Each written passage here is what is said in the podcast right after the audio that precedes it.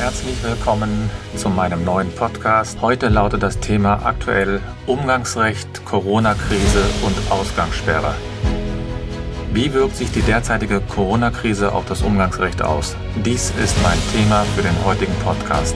Ja, herzlich willkommen. Heute beschäftige ich mich mit einem Thema, das sich an die aktuelle Situation anhängt, nämlich die Corona-Krise und die Auswirkungen auf das Umgangsrecht. Die Ausgangslage ist im Grunde genommen ganz einfach. In der Regel hat ein Elternteil Umgang, wenn das Kind nicht bei ihm lebt. Das heißt, wenn ein Elternteil außerhalb des Haushaltes des Kindes lebt, dann möchte der Elternteil natürlich jederzeit mit dem Kind auch Kontakt haben. Er kann natürlich nicht jederzeit Kontakt mit dem Kind haben, sondern es gibt dort gewisse Erfahrungswerte, Regeln, die die Gerichte mittlerweile eingefügt haben. Eine nicht ungewöhnliche Regelung ist, dass das Kind mit dem Vater zum Beispiel alle zwei Wochen Umgangsrecht hat, das heißt von Freitag bis zum Beispiel Montag und der Vater das Kind dann in die Schule bringt und nach der Schule am Montag geht das Kind wieder nach Hause. Und den jetzigen Voraussetzungen, die wir aufgrund der Corona-Krise haben, stellt sich natürlich die Frage, wie wird das Umgangsrecht hier ausgeübt. Dazu muss man grundsätzlich sagen, dass jeder Elternteil und jedes Kind das Recht hat, Zeit miteinander zu verbringen, Umgang zu haben und insbesondere auch am Alltag des Kindes dran teilzu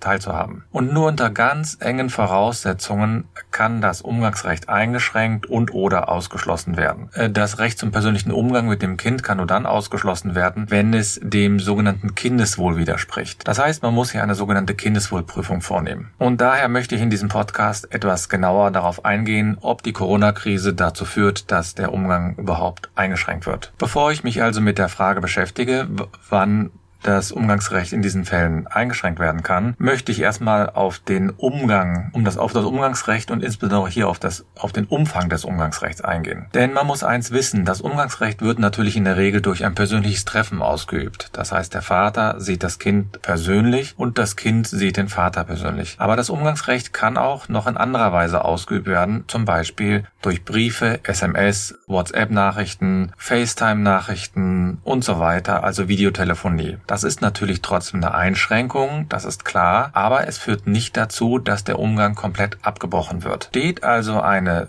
gerichtliche Umgangsregelung, zum Beispiel in Form eines Vergleiches oder in Form eines Beschlusses, so muss sich jede Partei grundsätzlich an diese Regelung halten. Und das hat zur Folge, dass ein Verstoß dagegen auch bestraft werden kann durch ein Ordnungsgeld. Daraus folgt aber meines Erachtens auch, dass die reine Befürchtung, dass einer der Beteiligten sich angesteckt haben könnte, nicht zwingend dazu führt, dass das Umgangsrecht ausgeschlossen wird, schon gar nicht komplett. Dabei ist festzuhalten aus meiner Sicht, dass eine Erkrankung, also eine grundsätzlich eine Erkrankung, jetzt unabhängig von Corona-Krise, nicht dazu führt, dass der Umgang ausgeschlossen wird. Es hängt immer von der Art der Erkrankung ab. So ist es zum Beispiel anerkannt, dass die HIV-Infizierung des Umgangsberechtigten nicht grundsätzlich zum Umgangs Umgangsausschluss führt, sondern man kann das dann einschränken, zum Beispiel durch eine Umgangsbegleitung oder durch eine regelmäßige Kontrolle durch Ärzte. Auf jeden Fall ist es so, dass der Umgang trotzdem ausgeübt werden kann, und zwar auch persönlich. Etwas anderes kann natürlich im Rahmen der Corona-Krise gelten. Das heißt, hier ist die Ansteckungsgefahr sehr groß. Und deswegen muss man hier anders urteilen. Das heißt, hier ist viel strenger abzuwägen. Dabei meine ich, dass, oder muss man jetzt schon berücksichtigen, dass es auch als Begründung gegeben werden kann, um den Umgang auszuschließen.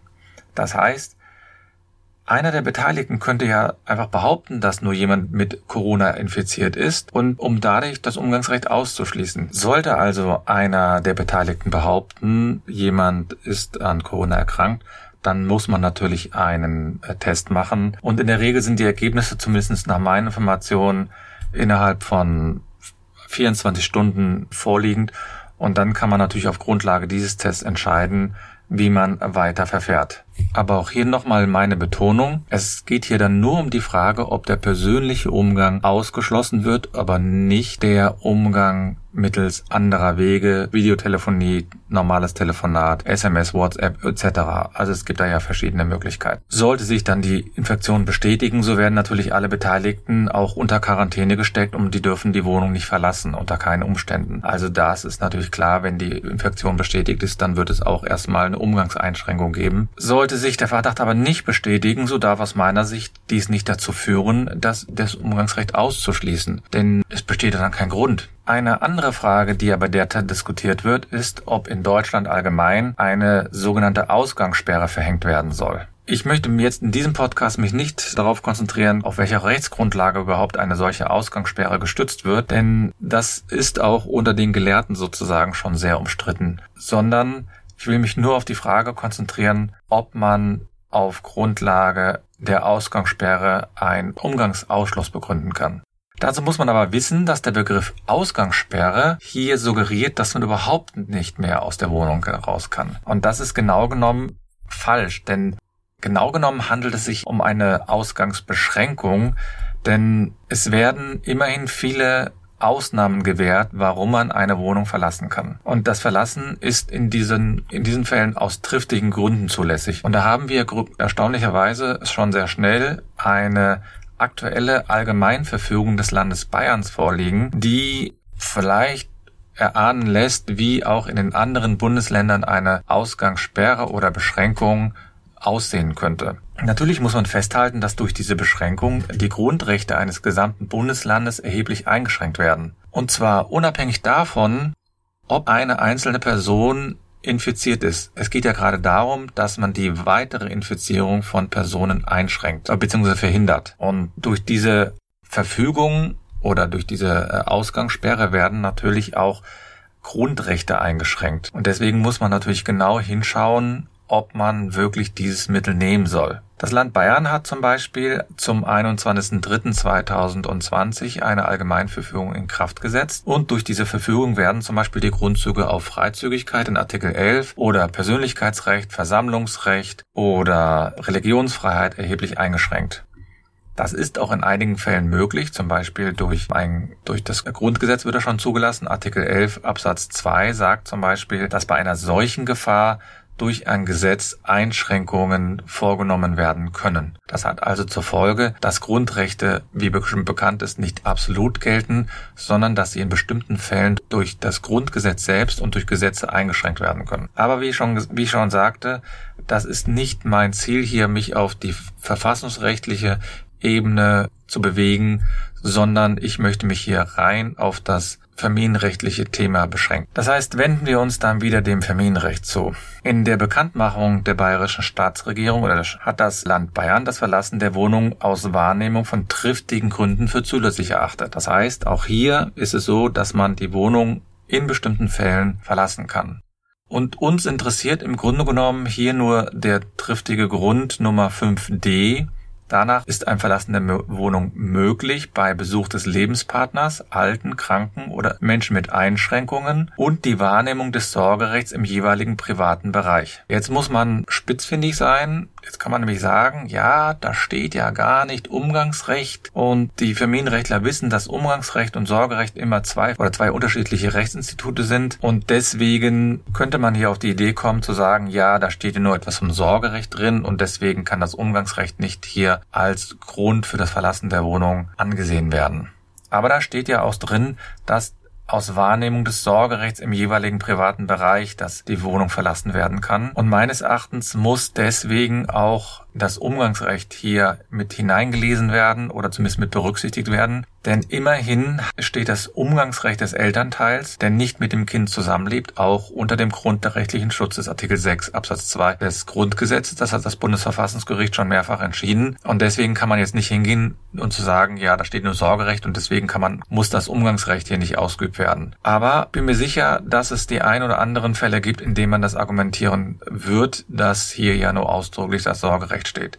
Jetzt kann man zwei Wege gehen. Entweder man sagt, dass durch die Regelung des Landes Bayern gerade nicht das Umgangsrecht untersagt wird, sondern er stellt ja nur fest, dass zum Beispiel der Sorgeberechtigte das Kind zu dem Umgangsberechtigten begleiten kann. Und aus meiner Sicht wird man hier auch dem Sorgeberechtigten ausnahmsweise zumuten können, Kind zu dem Umgangsberechtigten begleiten können. Eine weitere Möglichkeit wäre, dass man in sozusagen den Passus erweiternd auslegt und sagt, dass mit dem Sorgerecht auch gleichzeitig gemeint ist, dass man das Umgangsrecht ausüben kann, so dass das Abholen und Bringen auch noch damit umfasst ist. Das entspricht zwar nicht dem Wortlaut, aber es wäre meines Erachtens zumindest vom Sinn und Zweck her noch vertretbar. Aber da werden mir wahrscheinlich die Verfassungsrechtler jetzt oder die, Ver die Verwaltungsrechtler jetzt auf die Finger hauen und sagen, nein, so kann man das nicht machen.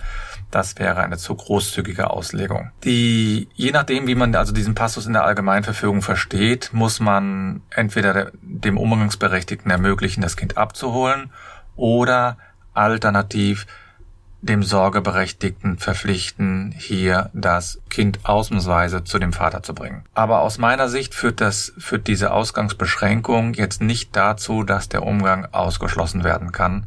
Zumindest kann man sich nicht einfach darauf zurückziehen und sagen, ja, ich habe gehört, wir haben eine Ausgangssperre oder eine Ausgangsbeschränkung und deswegen habe ich das Kind nicht zum Vater gebracht. Das wird man meines Erachtens nicht so einfach zulassen können. Ja, wer kontrolliert diese Einhaltung dieser Ausgangssperre oder Ausgangsbeschränkung? Also nach dem Gesetz in Bayern soll die Polizei die Einhaltung der Ausgangsbeschränkung kontrollieren und im Falle einer Kontrolle sind die triftigen Gründe durch den Betroffenen glaubhaft zu machen. Und daher ist es also ratsam, die Umgangsvereinbarung oder den Umgangsbeschluss des Amtsgerichts immer immer mit sich zu führen, damit man das glaubhaft machen kann. Jetzt weiß natürlich jeder, der Familienrecht schon so lange macht, dass es immer wieder Streitigkeiten darüber geben wird.